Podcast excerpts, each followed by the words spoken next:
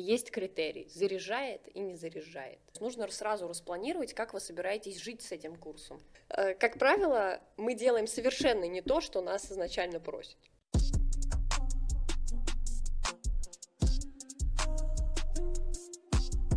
Всем привет! Э, это подкаст «Эксперта Патроном». Мы пишем третий сезон. И в этом сезоне мы говорим про то, как разрабатывать образовательные продукты, проекты, как вообще проектировать образование.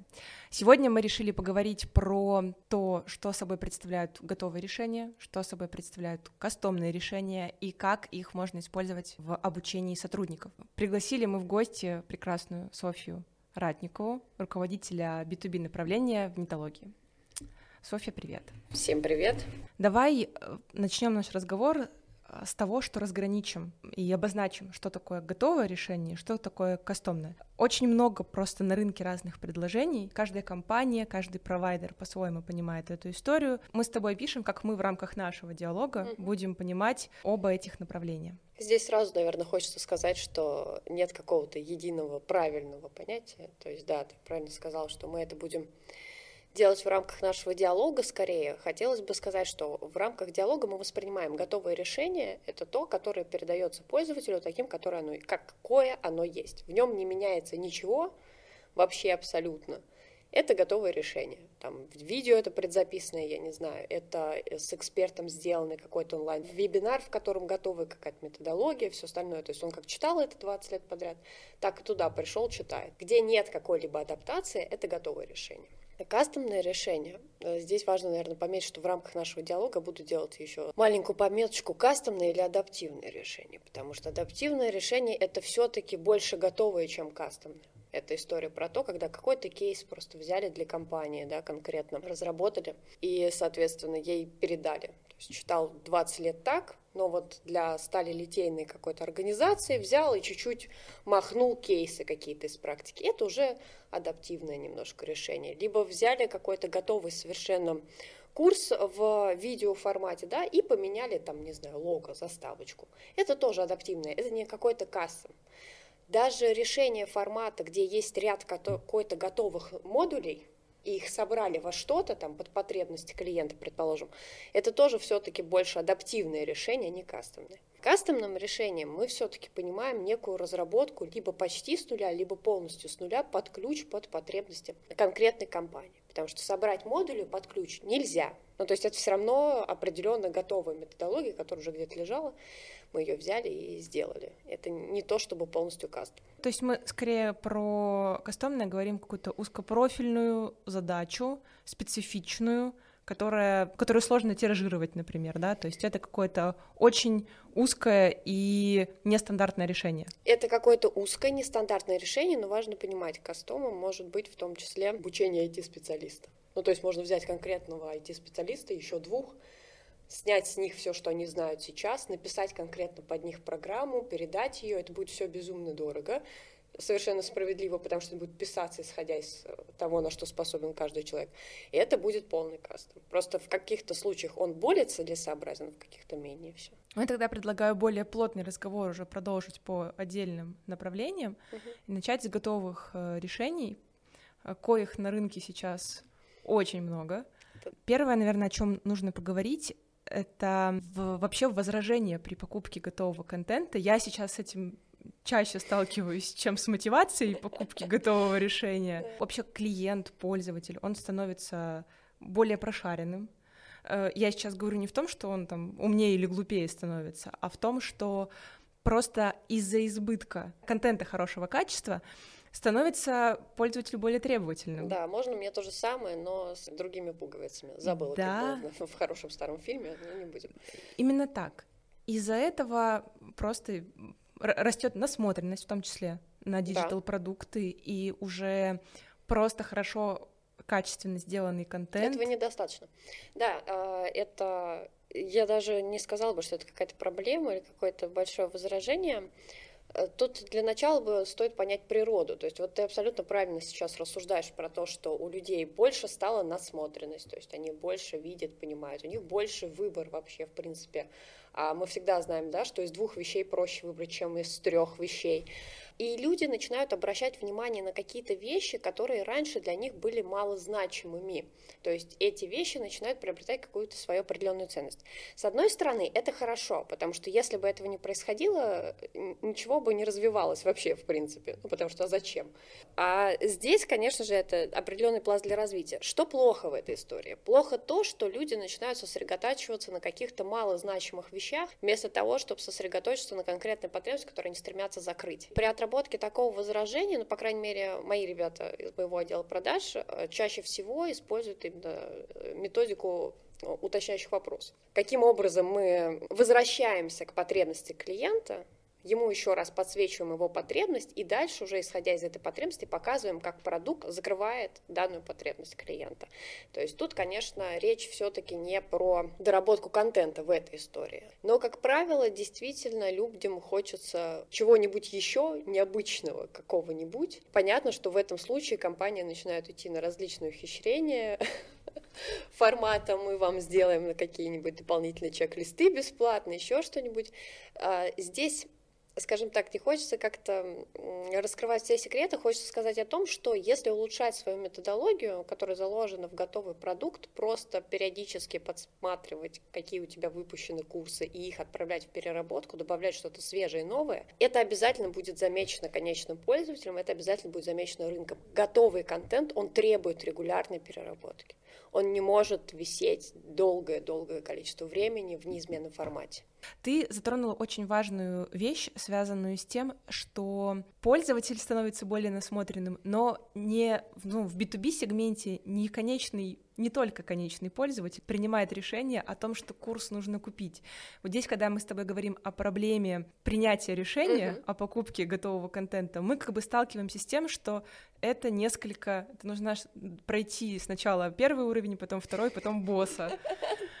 Вот примерно такая история с э, продажей, с предложением и с внедрением, самое главное, готового контента. Давай вот здесь вот тоже с тобой порассуждаем. Э, помимо того, что при разработке готового решения нужно учитывать, ну, актуализировать mm-hmm. нужно контент, нужно его э, улучшать да, визуально да. и методически. Здесь еще нужно учитывать способ его внедрения. Да. Я предлагаю как раз поговорить про тех самых боссов и те самые уровни, которые Давайте нужно пройти. Поговорим про боссов. Поговорим про боссов. А, на самом деле, конечно, гораздо проще, когда один человек принимает решение спроси любого продавца, не знаю, не сейчас, да, а чуть вот подальше, давайте там обратно откатимся лет на 7 хотя бы назад. Вот самое нелюбимое возражение на тот момент у любого продавца, даже в самой обычной рознице, было «мне нужно посоветоваться». Я по тем временам работала в совершенно других организациях, вот, и я очень прекрасно помню, как я вот лично ненавидела эту фразу именно по этой причине, потому что когда ты общаешься с человеком, который, конечно, принимает решение, твоя цель и как продажника, и как производителя закрыть конкретно его потребности. Теперь давайте посмотрим на то, как это строится в бизнесе. В бизнесе где-то раз, рождается бизнес-задача. Вот на каком-то стратегическом этапе родилась бизнес-задача. Бизнес выстроил стратегию, цели и так далее. Это все декомпозировали, да, и эта большая огромная задача стала превращаться в несколько чуть поменьше задач, но все еще огромных. Дальше эти огромные задачи снова декомпозировали, и получилась такая некая карта. Потом эту карту взяли, и такие, какие нам нужны ресурсы для того, чтобы этих целей достичь. Вот образование – это всего лишь один из ресурсов для достижения вот этой вот большой цели. А теперь подумаем, на каком этапе здесь может стоять образование. Если это образование напрямую влияет, я не знаю, там, а, на непосредственно, да, да, на конечную бизнес-цель, там, давайте предположим, что нам нужно обучить 20 IT-специалистов для того, чтобы разрабатывать напрямую, вывести на рынок новый инновационный IT-продукт. Это прямая достаточно связь с непосредственно большой целью. Но даже в этом случае нам нужно понимать, что нужно учесть интересы человека, на ком лежит вот эта задача, ну, то есть кто будет с этими айтишниками работать, кто их руководителем будет, кто будет им задачи ставить и так далее. Вот этого человека – Дальше нам нужно, чтобы HR-департаменту было прекрасно и удобно работать с данным образовательным продуктом, потому что он явно будет не короткий, это обучение айтишников, это год где-то.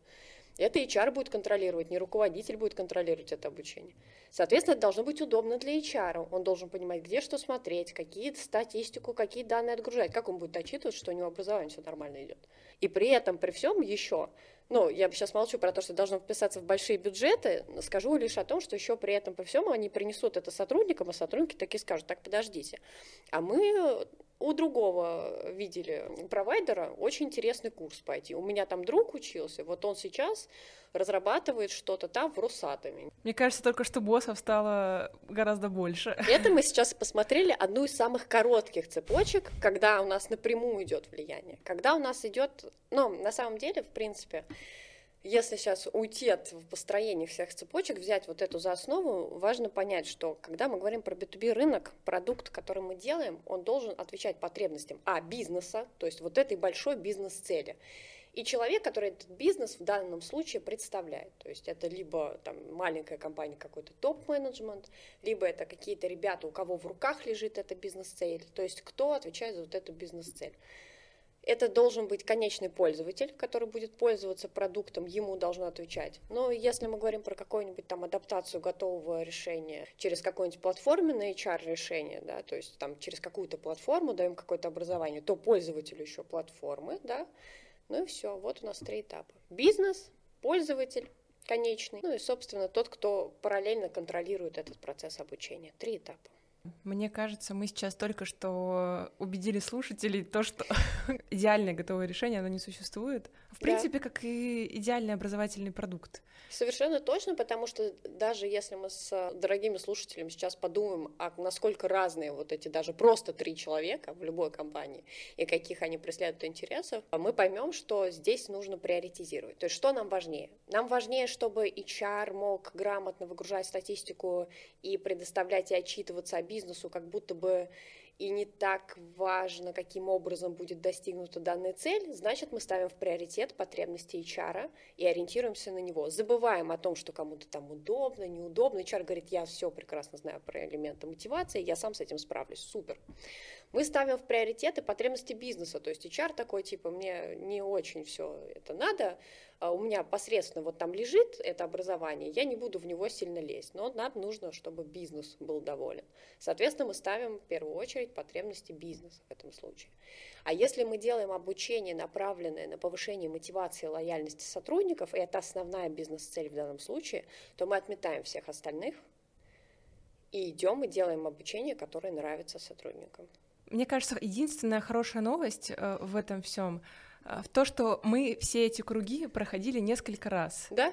И просто уже при выборе даже нового готового курса, который нужно внедрить, эти все вещи мы проходили внутри да? нескольких компаний, разных направленностей. Э, и мы уже примерно понимаем, как это все будет запускаться и работать. Поэтому, собственно, готовые решения и получаются теми, которые можно внедрить в компанию, которые Совершенно будут результат точно. Да, да, то есть поэтому текущие готовые решения, они в любом случае учитывают эти потребности, единственное, что хочется сказать, что если мы говорим о каких-то предзаписанных вещах, они все-таки меньше были раньше, вот там буквально пол, может быть, года тому назад, ориентированы на все-таки конечного пользователя. То есть они больше ориентированы на бюджеты, на удобство и чаров и всего остального. То есть чтобы это удобно, быстро заливалось в платформу, чтобы это было, в принципе, смотримо как-то, но там нету какого-то мега-интерактива и так далее. Вот последний тренд же это именно ориентация больше на сотрудников, на повышение мотивации, то, о чем мы с тобой цепляли сегодня. А, ну, собственно, про повышение мотивации, это именно из-за этого сейчас все и начали смотреть в сторону того, чтобы продукт стал еще более крутым для сотрудника, то есть более битусишным, скажем так. Первая вещь, которую я спрашиваю, ну, для кого вы да? покупаете? И все-таки, что вы после этого курса хотите Абсолютно, от сотрудника да. получить? Потому что мы можем при разработке готового курса выдвинуть ну, такую нормальную гипотезу, адекватную, да. но она может абсолютно не совпадать с тем, что приходит клиент. У меня был очень простой кейс по поводу, по-моему, я даже уже его приводила в подкасте, когда пришла компания и хотела развивать лидеров, угу. и у нас был курс по лидерству, и первый вопрос, который у нас возник, а лидеры бывают разные, абсолютно. Бывают лидеры-одиночки, Бывают лидеры, которые могут сплотить вокруг себя команду и они лидеры, вот именно команда образовательные да, такие. Да, да. Есть лидеры, которые э, такие одиночки, и они еще тащат на себе, то есть такие прямо лошадки, которые могут взять все самостоятельно под свое крылышко и вот полный цикл, условно говоря, там от продажи до внедрения. Я условно говорю, но но общая мысль, да, она у тебя правильная про то, что лидер, он, в принципе, существо разное. И что конкретно-то мы хотим получить на выходе. И это очень правильная мысль про то, что ну, бесцельное обучение — это проще деньги выкинуть э, куда-нибудь. Тут, наверное, еще э, помимо той мысли, которую мы с тобой зафиксировали, что всегда при разработке, несмотря на тот опыт, который есть mm-hmm. у провайдеров, безусловно, в формировании концепции готового решения и в формировании образовательной цели готового решения. Нужно обязательно провести этап совпадения с э, целями клиента, который приходит за этим готовым решением. И все об этом очень часто забывают, радостно это слышать от тебя, я даже так могу сказать. А, есть ощущение, что последний период, вот, который особенно происходил, он больше, ну, вот весь наш сложный 22 год, он идет больше по какому-то наитию, иногда какие-то просто панические вот эти вот выхлопы того, а нам надо вот это, и все забывают, а какие цели это решает это готовое обучение. Да, если готовое обучение отталкивается от бизнес-целей заказчика, которые он хочет достичь, если именно это готовое решение этих целей позволяет достичь, то оно, конечно, подойдет. Но очень часто, да, ты права абсолютно. Был у меня кейс, компания хотела отработать навыки коммуникации внутри группы. И они искали себе решение формата того, чтобы эксперт взял, всех вместе там соединил, некий мастер-майнд даже, знаете, да, взяли все вместе, поработали практику, практику, практику. Это, естественно, не самый дешевый формат. Ну, то есть, когда мы берем с определенной методологией не просто единичного эксперта с его творчеством и мыслью кидаем в людей, да, это тоже, кстати, важный момент. Очень многие так и не понимают, в чем разница между экспертом и провайдером. То есть в чем ценность провайдера.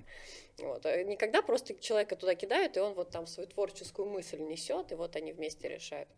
А чтобы это именно было по методологии верно отстроено, чтобы подтянуть здорово, резко, мощно сразу навыки коммуникации. В итоге клиент сделал выбор в сторону предзаписанного курса, ну то есть в скором формате, потому что он дешевле, потому что его уже 15 раз все покупали и так далее. И я ни в коем случае не хочу сказать, что это плохой курс с, Корм, с Кормовским. Мы его сами произвели, я как могу сказать, что он плохой, он классный. Но он не решает задачу резко и быстро вкачать в людей навык коммуникации, причем друг с другом. Он решает конкретную задачу, чтобы у каждого отдельно подтянуть эти знания, навыки, но он не сделает за 8 часов из команды, которая не очень сильно друг с другом может разговаривать, людей, которые свободно общаются. Здесь мы к интересному вопросу приходим о том, какие форматы вообще для готовых решений подходят, и о том, к каким задачам готовые решения точно не подходят. Потому что, по моим ощущениям, такие задачи есть. Ну, как минимум, вот мы уже два кейса с тобой нашли. Начнем с форматов.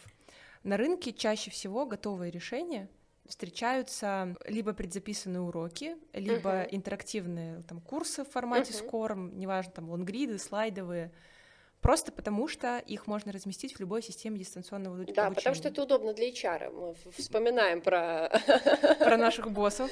Да-да-да. Потому что это удобно для HR, а в первую очередь HR у нас как бы звено, которое отвечает за эту штуку. Про форматы. Слушай, на самом деле здесь сложно говорить, потому что есть ощущение, что когда вначале говорила эм, про то, что мы понимаем под готовым решением, то даже вот тот кейс, который я тебе сейчас провела, провела его тоже можно было решить готовым решением. То есть если бы определенного провайдера есть определенная методология записанная, в которой он знает, как он собирает группу, как он ее ведет, какие вопросы он ей задает, как, какие тренинги у него записаны, это тоже готовый формат. Просто он имеет вот эту малюсенькую какую-нибудь адаптивную часть, например, с кейсом конкретной компании. И если вот к этому готовому формату добавить какую-то адаптивную, когда нужна практика какая-то конкретная, это уже классно. Слушай, ну это получается как уроки в школе, типа того, когда да. у учителя есть методичка уже да. готовая, но он на уроке может немножечко да, вот, да, да. То есть методология это одна и та же, учебник тот же, преподает он по этому учебнику, он не меняется, он там не переписывает учение, учебник. Он может чуть-чуть поменять там вопросы людям задать другие, да, то есть все готовое. Ну вот такая вот малюсенькая доля адаптации, и это готовое уже сияет совершенно другими красками. Да, безусловно. Я, кстати, хотела вот сейчас тоже в форматах отметить просто ну, то, что мы говорим про а, а, асинхронные чаще всего моменты, потому что, опять-таки, если да. ну, для HR удобнее Конечно. назначил и смотришь потом, да. как прошел. Синхронное просто невыгодно, с ним слишком много такой оперативных очень много работ всяких, которые не факт, что повлияют на результат. Поэтому чаще всего HR смотрят в асинхрон. HR чаще всего еще смотрят на синхрон, потому что ты его кладешь один раз, приобретаешь, забираешь к себе и все. Но это ошибка, к сожалению. И когда мы дойдем до того, что все поймут, что это ошибка, ну, я не думаю, что это произойдет завтра. А, ошибка, по моему мнению, опять же, я тут тоже не единственная правильная глаголящая голова. Вот в моей голове это ошибка. Почему в моей голове это ошибка? Я как человек, который утверждает о том, что готовые курсы эффективны и крутые только тогда, когда они регулярно обновляются, потому что обновляются методологии, обновляются знания и так далее, не могу смириться для себя с тем, что можно купить курс, положить его себе на ЛМС и забыть о нем. Ну, то есть как будто бы эффективность готового курса и ценность его от этого теряется, потому что он используется не в нужное время и в нужном моменте, а он используется как уже некое затыкание дыр.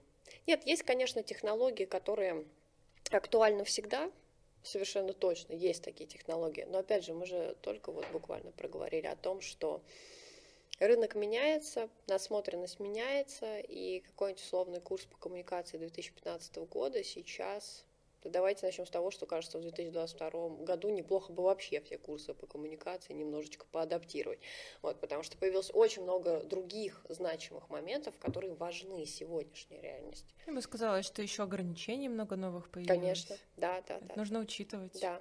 И это происходит постоянно. Да, в 2022 году этого произошло просто чуть побольше, я мягко назвала, простите, вот, но насколько смогла. Вот. В ежедневном формате мы просто этого не замечаем. Никто не замечает, что коммуникация меняется что э, в определенный момент мы переехали с телефона в Телеграм, в какой-то момент все стали общаться в мессенджерах, и это стало нормой. И это происходит незаметно для того человека, у которого стоит галочка, что курс по коммуникации у меня на ЛМС-системе уже залит. Да, но я вот тут, э, пока ты сейчас говорила про угу. актуализацию, я э, сторонник актуализации контента еще с технической точки зрения, потому что у нас обновляются браузеры, у нас обновляются мобильные приложения, э, технологии другие появляются. Конечно. И глупо, условно говоря, там, ладно, флеш пропал. Значит, вернемся хотя бы к этому. Это, это уже на моей памяти происходило. Да, да, да, да, да. Поэтому... И это ты сейчас причем очень так узко вспомнила, что пропало. Вообще этих возможностей и ограничений технических, которые ежегодно происходят, постоянно вот они происходят, их просто не замечают. То же самое доработка и работа с самой платформы, то есть, да, которая предоставляет образование и как она меняется сама себе, как она дорабатывается, пожалуйста, то есть на котором мы это все кладем. Ну, вот по моим ощущениям, просто вот в этой связи лучше всего делать контент видео, потому что где-то можно отрезать, где-то можно да добавить. нет, с лонгридом попроще. В, но это был мой следующий поинт, да, что лонгрид самый простой, самый простой да. вариант в случае актуализации. Да. То есть если мы говорим про то, что компании при покупке готового решения важно у компании... Чтобы его было проще Да, чтобы его было проще. Да. Тогда стараться смотреть в сторону лонгридов. Видеоформат, на мой взгляд, ну, основная ценность именно в рамках готового решения — это то, что у тебя в видео больше э, информации на единицу времени, чем в лонгриде. Тем более, что разная степень, ну, читать ты не поверишь, я недавно открыла в себе, что мне читать лонгрид интереснее, чем смотреть видео. Мне тоже. Мы уже давно как бы вокруг этого все равно ходим, и ты правильно абсолютно сказала, с видео, со всей историей попроще, но все равно мы, э, когда производим курсы сейчас, мы стараемся в видеоформат запихнуть самую такую, знаешь, основу, основу, основу которые вряд ли в ближайшее время сильно изменятся. Ну, то есть всегда стараемся смотреть на то, что посвежее, поинтереснее, методологии какие-то вот это. И это обычно разлетается в какие-нибудь тренажерки, лонгриды и все остальное. А в видео мы кладем то, что можно будет не сильно а, менять, редактировать и так далее. Потому что сейчас систем, которые позволяют, э, там, я не знаю, складывать в скором формате что угодно, каким образом угодно, их достаточно. Можно взять любой контент, открыть там лонгрид, удалить ненужную тебе информацию, добавить нужную, и то же самое сделать с каким-нибудь условным тестиком. Но в плане перезаписи видео, как будто бы если ты хочешь, чтобы у тебя осталась вот эта вот вся ценность целиком, если ты заказывал, например, видео провайдера, Скорее всего, это будет не самая простая процедура, потому чтобы тебя это все отсмотрели и досняли, и там что-то доделали. Поэтому мы двигаемся в сторону универсализации некоторой именно за счет того, что мы стараемся в текстовый формат сейчас много убирать. Суммируя, э, видео э, хорошо ложится, ну, на мой взгляд, если нужно дать эмоцию, да, если очень классный спикер, да, вообще конечно. сложно игнорировать то, что он может донести эту информацию в силу своей там харизмы лучше до пользователя. Плюс, если нужно, конечно, визуализировать какие-то вещи, опять-таки, э, эксперт это может сделать в интерактивном формате, в видео быстрее и лучше нежели это какая-то схема будет в текстовом. Нет, нет, естественно, конечно, и мы не в... ну, мы люди социальные существа все-таки вообще, в принципе, и даже с учетом того, что мы сейчас существуем в некотором онлайн мире, и продолжаем существовать в нем еще с 19 года, простите, я забыла, когда это все началось. 20 да, а, пандемия. Вот, вот, вот, да. Мы все-таки достаточно много сейчас существуем в онлайн-мире, но при этом нам нужны люди, хотя бы вот в этом онлайн-формате. Люди, которым мы можем доверять. Вот ты наверняка тоже часто слышала от заказчиков историю о том, что проведите мне эксперта, я хочу посмотреть на эксперта. И есть критерий, заряжает и не заряжает. И ты от него, от этого критерия, как будто бы никуда не денешься. Кого-то будет заряжать, кого-то не будет заряжать. У каждого по-своему действует. Это точно. Энергетика, остальное. энергетика очень важна. Да. Просто что, ну, э, я тут хотела просто подрезюмировать про то, что форматы есть, у них э, есть разные критерии, по которым можно отбирать курс, который вам больше подходит. Угу. Больше нужна актуализация, обновление. Ну, вы как там человек, который либо разрабатывает решение, либо его покупает, должны понимать, что текстовый формат редактировать гораздо конечно. проще и быстрее. Если мы говорим про тему... Сложный интерактив, да. нет, конечно, это не адаптивный вообще формат, это каждый раз нужно будет перезаписывать. Давай подрезюмируем про готовые решения. Значит, есть задачи, э, с которыми нужно быть внимательным при выборе готовых да. решений, потому что просто готовое решение может не сработать, особенно если оно еще и в асинхроне, а чаще всего оно именно в асинхроне. Поэтому обязательно нужно учитывать а, этот момент при выборе. Также нужно опираться на то, как вы планируете вообще использовать в дальнейшем курс, актуализировать, а, может быть, добавлять в какие-то программы, вообще да, как какая будет, будет жить? жизнь этого курса, да, абсолютно верно. То есть нужно сразу распланировать, как вы собираетесь жить с этим курсом. Да, потому что у нас вот, например, был опыт, где мы в разные программы внедряли один и тот же курс. Где-то как проверку знаний. Это нормальный опыт, хороший как... опыт, мы тоже регулярно это да. делаем. Для этого дробим даже программы на гранулы, чтобы можно было эти гранулы использовать в разных местах. Это очень удобно и это правильно. Да. Да, это вот атомарное немножко да. получается обучение, когда можно уже из этого построить на конкретную базу, сделать разные надстройки. И третий момент, который я, наверное, хотела вот тут зародить, мы чуть позже про него подробнее поговорим, про мотивацию э, вообще проходить готовые решения. Мы чуть позже к этому вопросу вернемся, но я хочу здесь его отметить, чтобы вот те, кто слушает подкаст, они не потеряли и чуть позже вернулись к этому. Но мы уже цепляли, да, мотивацию мы несколько немножечко, раз, ее да. надо, правда, раскрыть.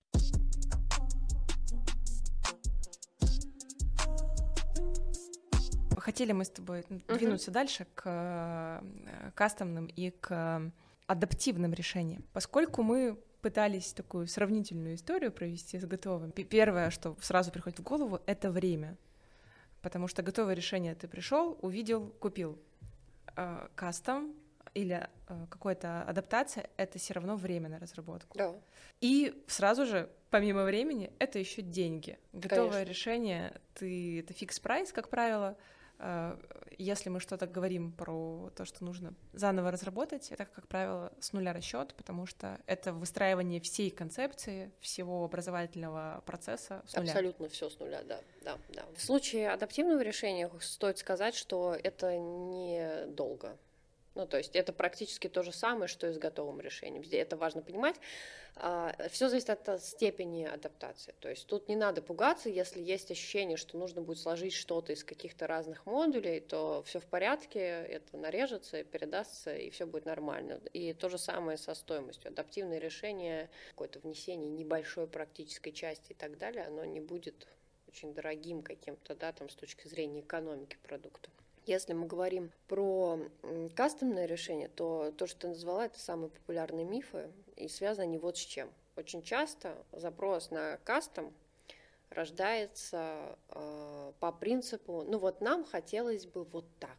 За этим нам хотелось бы, как правило, не кроется ничего, кроме нам хотелось бы. Ну вот мы видим так, ну вот нам хочется, чтобы тут была анимация. Подсмотрели у кого-то. Да, да, да. А вот этим сделали вот так вот и так далее. И это нормально, потому что мы говорили про то, что есть насмотренность. То есть я тут ни в коем случае не хочу сказать Плохо, о том, что, что, это смотрите. неправильно. Да, да, да. Наоборот, хорошо, потому что это рождает определенную творческую мысль и понимание, как вам это визуально нравится. Но визуально нравится и какие-то форматы, которые кажутся более близки к сердцу, это не основа образовательного продукта. Когда мы работаем с кастомом, здесь важно помнить, что его основой вообще является эта потребность, которую мы не можем решить каким-то готовым решением. Например, есть достаточно очень популярная задача, я ее сейчас назову, это уравнять все знания вот там определенных сотрудников в какой-то штуке. Всем кажется, что под эту задачу идеально подходит готовое решение. Если у нас цель уравнять, то нет. Смотри, э, возьмем какой-нибудь курс по повышению навыков, какой-нибудь углубленный маркетинг давайте возьмем. Вот есть у нас маркетологи.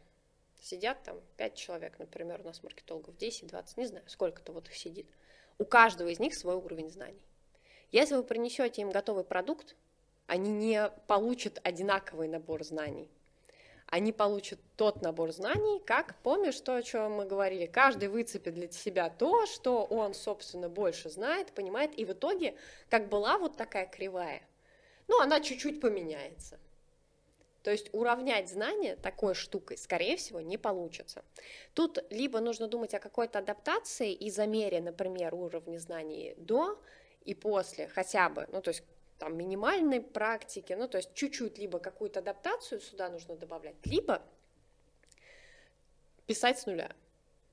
Писать с нуля в данном случае, что, ну, как, естественно, для этого будет использоваться не совсем там вот все новое, просто конкретно каждого человека берут, замеряют, что там происходит сейчас, все зависит от мощности группы и конечных целей. Если нужно прям по длиннеечку у всех все сделать, конечно, это будет какими-то более мелкими группами, конечно, это будет больше ли дорого, но это будет задача именно проуравнять.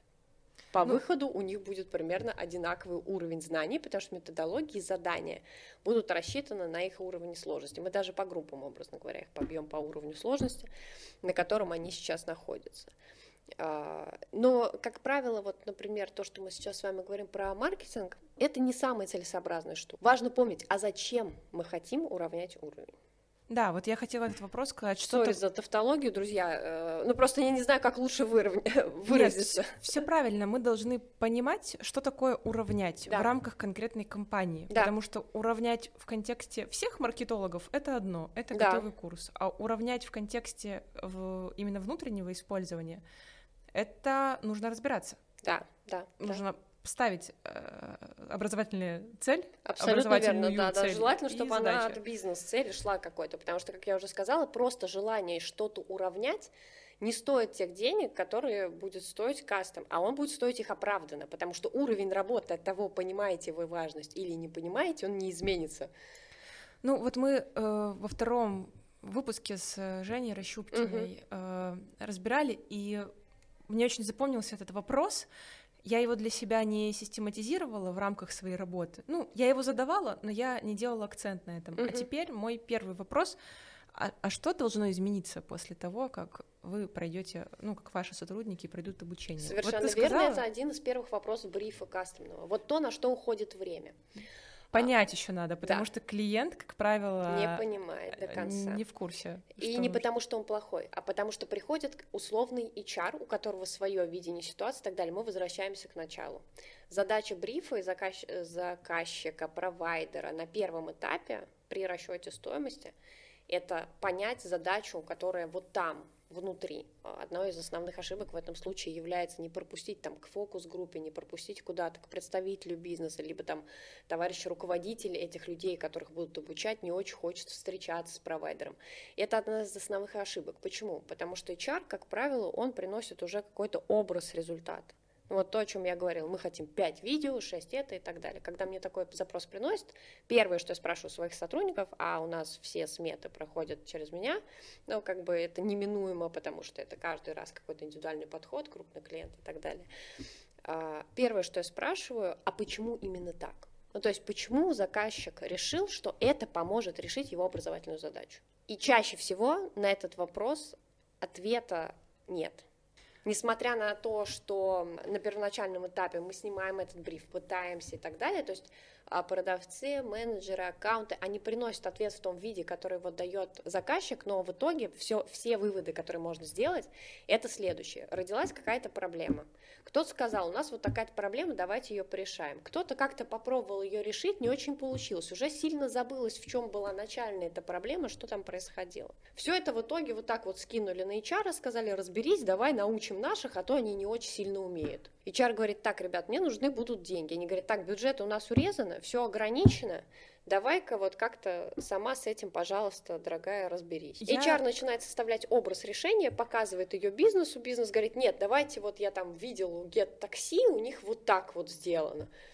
В итоге бедный HR это все компонует, приносит нам и говорит, я хочу золотой унитаз за 600 тысяч рублей. Я, наверное, здесь э, такую положительную немножко мысль хочу зародить э, среди тех, кто послушает, послушает подкаст. Это нормально чего-то не знать. Абсолютно. Абсолютно это норма, и это не потому, что HR плохой. э, И это, даже не потому, что руководитель Вообще плохой. не поэтому. Вы не делаете образовательные продукты каждый день. И это нормально, что вы абсолютно об этом не думаете, и вы не видите эту связку. Вы за этим и приходите к провайдеру, чтобы он вам указал на эти слабые места, спросил вас то, что вы сами себя внутри не спросите, потому что если бы вы спрашивали, тогда, наверное, образовательным, ну, те- тем провайдерам, которые Да нет, занимаются- просто тогда бы люди сами бы по себе сошли с ума. Это не их задача. Зачем им ее решать? Ну, то есть Ну, это либо не бы- их задача. Да, либо у них внутри есть какой-то отдел обучения, который Да. сам сможет сделать курсы, Конечно. задать эти вопросы, и все. И к Да. провайдеру они не пойдут. То есть тут как бы все вот на- Очень сильно логично, да, на самом деле здесь. Ты хорошую такую штуку подсветила. э, Я думаю, дорогие слушатели тоже это оценили. У нас же стыдно чего-то не знать. Ну, то есть это для меня, как для представителя организации обучающей, уже это, наверное, профдеформация для меня уже норма. Ну, то есть мы все чего-то знаем, чего-то не знаем, и все зависит лишь от того, как и что нам нужно знать. Вот это мне нужно знать, я знаю. Вот это мне не нужно знать, я не знаю. Я поэтому очень спокойно рассуждаю на все эти вещи. Но ты сейчас акцентировала внимание, и я поняла, что да, это же боль, вообще большая правда нашего рынка. И, э, дорогие слушатели, и на всякий случай я еще раз присоединюсь к этой истории. Вы этого не знаете, потому что вы не должны это знать. Это никоим образом не делает плохими вас, вашего руководителя, вашу компанию, ваших сотрудников. Это просто не должно быть в вашей голове вообще. Все. Да, и как раз когда у нас возникает вопрос про кастом, то здесь все эти вопросы помогают и вам понять внутри, почему вы хотите обучать сотрудников там, Конечно. по какому-то алгоритму. Как правило, бриф сам выводит человек на какие-то мысли. Как, иногда это даже не один бриф, это несколько, это серия брифов. А, Есть бесплатная форма брифа, которая диагностируется для расчета сметы, а после начала, например, старта проекта, у нас есть обязательный этап вот аналитики, да, и вот на нем мы проводим уже прям брифинг, он так и называется, глубокий брифинг, когда мы всех сажаем, из каждого вытаскиваем, потом идем исследуем аудиторию, потом снова всех сажаем, и вместе это все уже потрошим и смотрим, потому что по-другому понять и выставить, помнишь, как я вначале говорила, приоритеты, то Да. есть чьи будут нереально. Если мы пойдем раздельно ко всем и не уравняем, получится не то.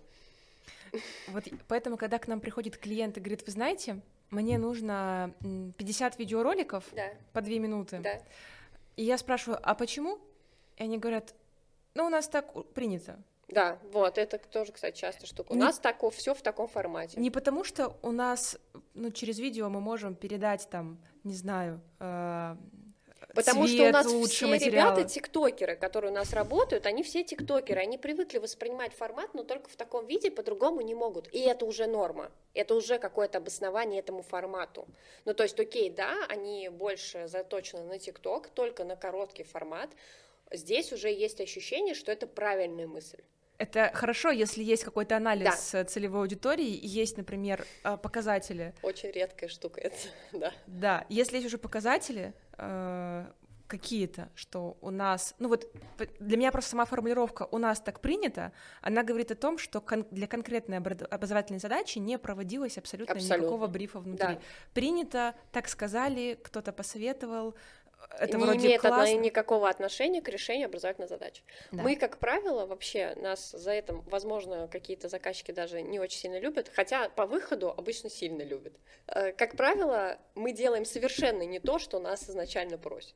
Я думаю, мы сегодня с тобой столько уже таких внутряночек рассказали. Я хочу еще поделиться одной вещью. Я, конечно же, всегда ну, есть клиенты, которые приходят уже с этим пониманием. Да. Есть то, что я у клиентов всегда тоже спрашиваю, э, это простые вещи, экономика продукта. То есть, например, если я хочу купить э, какую-то вещь и понимаю, что я ей буду пользоваться два раза в год, так у меня случилось с велосипедом. Угу. Я понимаю, что это была абсолютно импульсивная, экономически невыгодная ну, покупка. Здесь, видишь, опять же, надо понять, а зачем ты его покупал? Ну, да? и, ну то да, есть, если вот, ты я... какие-то там разряд эмоций получила так, как будто сгоняла на Мальдивы, то как будто бы экономически Нет. выгодная. Нет, я просто, я на нем никуда не езжу, то есть я, э, допустим, не пересела там с машины на, на велосипед, да, то есть, ну, в принципе, вот по итогу, предположим, я поняла, что это была бесполезная история. Я привела пример с велосипедом не потому, что я хотела рассказать про то, что у меня Нет, это хороший пример. бесхозный велосипед, но...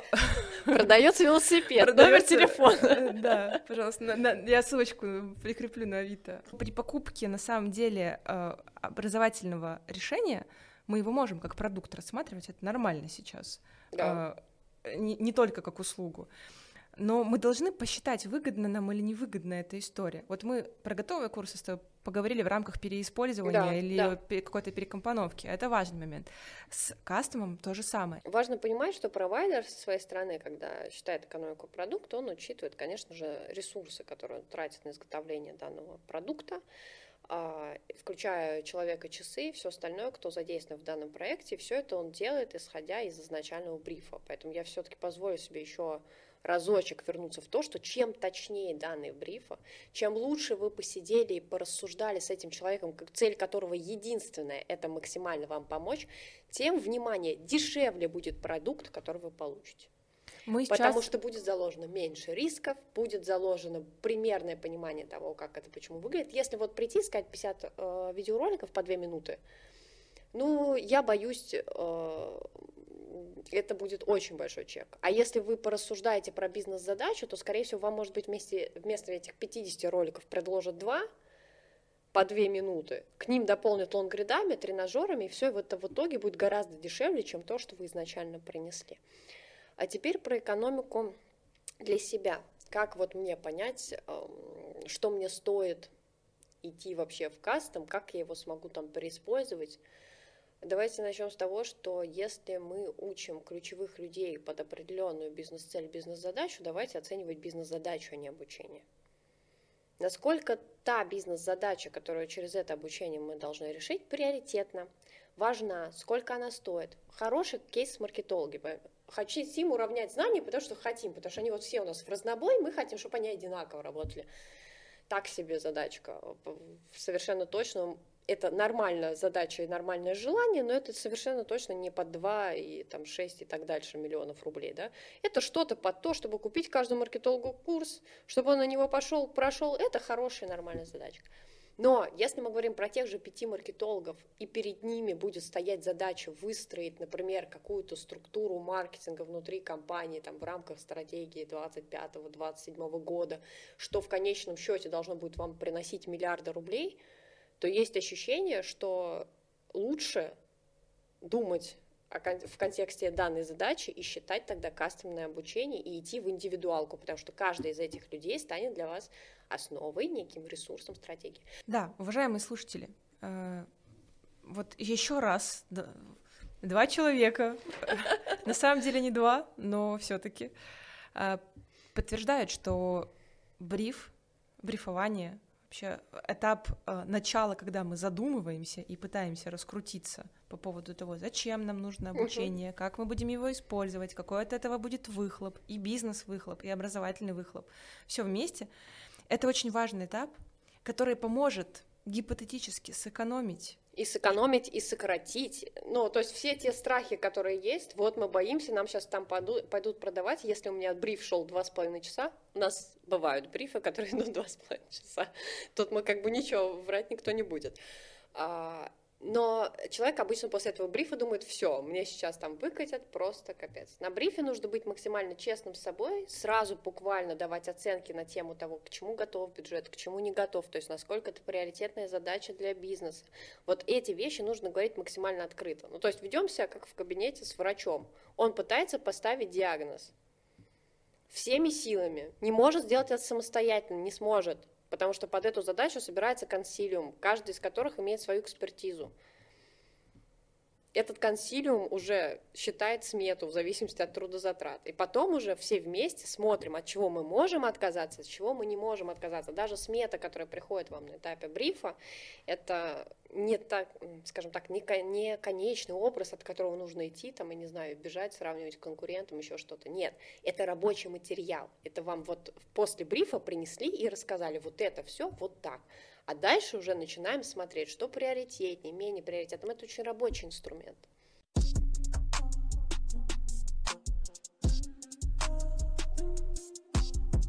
Предлагаю наш спойлер, который мы, ну не спойлер, мы давайте все-таки поговорим про мотивацию людей.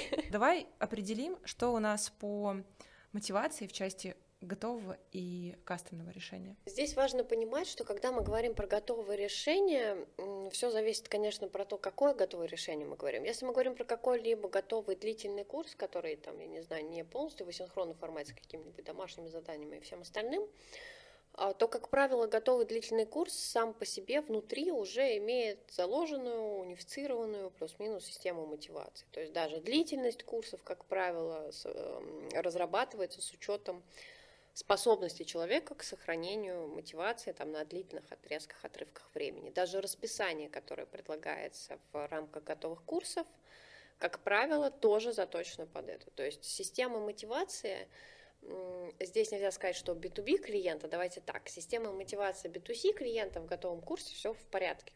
Да, она требует доработок у всех вообще совершенно точно, и она должна дорабатываться ровным счетом потому, что я сказала в начале. Это должно дорабатываться регулярно. Так работает, так не работает, меняются обстоятельства, у людей разная мотивация на обучение в разное время. Это постоянно работает. Но оно вот есть. Теперь давайте возьмем тот же самый курс, какой-нибудь B2C, который мы принесли B2B клиенту. Мы помним все, все эти три котла принятия решений, в которых должен повариться человек, который продает этот курс. А, и вот в определенный момент у нас туда приходит сотрудник на этот курс. Да? Мы помним, что курс может быть выбран не потому, что он сотруднику нравится. Есть еще как минимум два варианта, в каком случае может быть выбран этот курс. И теперь нам мы принесли этого человека и сказали, учи. Насколько на него будет работать та система мотивации, которая заложена в курсе? Понятия не имею. Мы вообще об этом не думаем. Абсолютно. А, и здесь, знаете, такой поинт, скорее мотивация, точно так же, как и аналитика обучения, она начинается гораздо раньше, чем начинается обучение. То есть предварительно, прежде чем сотрудников мы отправляем на какой-либо курс, это какие-то, знаете, постулаты, постулаты. Обязательно обсуждаем с сотрудниками, что, зачем, куда, почему. Делаем какой-нибудь, я не знаю, хотя бы предварительный... Хотя бы коммуникация, рассылка, что-то. Да, да, да, какая-то элементарная коммуникация, зачем это нужно. Самое главное, зачем это нужно компании, ему, он должен понять, что этим обучением он влияет и на себя, и на компанию. Это очень важно. А без этих вещей, ну, конечно же, ждать того, что люди ринутся, потому что им просто оплатили это обучение, нет. Создали просто обучение, нет, не ринутся. У них у каждого свои задачи. Тут видите, в чем дело? Обучение же, я даже, кстати, не помню, где-то в каком-то онлайн-формате совершенно недавно тоже об этом говорила. Обучение же конкурирует с основной деятельностью человека. Ну, то есть мы как бы делаем это обучение для того, чтобы его деятельность, как правило, стала эффективнее, либо как-то изменилась. Ну, то есть мы делаем это непосредственно для себя, чтобы, изменив этого человека, нам было хорошо, но мы не стремимся сделать ему плохо в этот момент. Опять же, да, прислушайтесь. Ну, то есть мы говорим о том, что мы сделаем жизнь этого человека лучше, и через это сделаем себе жизнь лучше. Но человек этой связки может не видеть. Он сидит на работе, у него забит календарь. Ему прилетает это обучение. Никто ничего не говорит. Говорят, так, мы решили, что мы там в следующем году будем открывать новые направления. Вот вам нам нужно 20 новых э, знаний там, по углубленным IT-технологиям. Прилетает курс. Да, еще в рамках обязательного обучения. Да, да, да. И ты такой, ну и что мне с этим делать? Когда мы говорим про обучение вот в условии, когда тебя взяли и потащили на это обучение, сильно не объяснив, а что, зачем, в этом случае мотивация играет совершенно другую роль. И тут важно помнить о том, что в данном случае мотивация все равно во многом будет лежать на плечах заказчика. И вот поэтому товарищ руководитель этого человека, это первый человек, который должен знать, а зачем человек его проходит это обучение, потому что он будет помогать в этом вопросе. Никто не знает мотиваторов сотрудника лучше, чем его руководитель. Здесь мы просто можем зафиксировать тот факт, что с мотивацией работать довольно сложно, можно работать на уровне какого-то шаблона, э, применимого к данному продукту. И здесь просто важно понимать при покупке готового решения, что мотивационная такая коммуникация, вообще поддержка человека, да. который будет проходить обучение, она все-таки будет происходить внутри. Потому что элементарные вещи мы не знаем, кто пользователь. Да. В случае кастома, конечно, это нивелируется. Ну, то есть мы можем разработать полностью эту систему мотивации, можем нанять под конкретный проект комьюнити-менеджера, который будет это все делать. А мы можем запилить необходимые показатели для достижения, там, то есть сколько человек должно дойти до конца курса, а, сконцентрироваться на этих вещах. Ну, то есть это все то, что можно решить, да и хорошо решается кастомым продуктом, в принципе. Но при этом при всем важно понимать, что это не будет работать, если мы людям сами не объясним русским языком, а зачем им нужно это обучение. Да, Учите для этого... тех, кто хочет учиться. Вот есть такой тезис, да, и он не о том, что провели опросы, и там пятеро сказали, да, мы хотим учиться, 25 сказали нет, и не нужно их спрашивать, почему нет. Он про то, что нужно объяснить людям, а зачем нужно учиться, каких целей мы хотим достигать. И, те, и люди разделились на тех, кто уже это умеет, те, кто хочет этому научиться, и те, которые, да, кажется, мне это все не очень надо, и тут возникает другой немножко вопрос. Он не про обучение, про то, что у вас работают люди, которые не хотят достигать целей, которых хотите достигать вы. Или, может быть, им эти цели не близки? Такое тоже может быть, и это тоже нормально. Ну, то есть... Э, это тоже абсолютно нормальная история, когда мы не хотим, ну, возможно, стоит тогда перепрофилировать этих людей в другое направление, другое подразделение, где будут цели, которые им близки. А если есть люди, э, которым не близки цели, которые ставят компания, не работают в этой компании, то есть вообще глобальные какие-то цели, это, конечно, очень серьезный вопрос, правда, и он больше не к моей, там, не к твоей экспертизе, он больше к экспертизе HR. Действительно, это не наше поле, на котором мы можем играть. То есть тут, скажем так, идет передача мяча. Вот те, кто хотят учиться и достигать целей, это та аудитория, с которой мы можем работать. С точки зрения мотивации, если она важна, в любом случае пользователь нашего подкаста, он поймет все риски, и этот момент, безусловно, каждый провайдер вам подсветит и о нем проговорит, но если вам нужно мотивировать сотрудника, если вы понимаете, что с его э, дохождением, с, с его пониманием и вовлеченностью в это обучение есть проблемы, то иногда лучше подумать в сторону кастомного решения. Оно не обязательно получится очень дорогое, и это правильно, но да. оно будет заточено под конкретные пробелы и проблемы, которые будут возникать у ваших сотрудников. А готовое решение, оно может не учесть эти моменты и оказаться в какой-то момент бесполезным. Ну, то есть Но... для человека оно будет полезным, а для вас оно не будет иметь такого выхлопа, на который вы рассчитываете. Э, я надеюсь, что каждый, кто послушает этот подкаст, обязательно учтет все наши, все наши страдания при подготовке, продаже готовых решений. Обязательно поймет, на что надо обращать внимание, о чем нужно разговаривать с провайдером. И будет принимать правильные решения.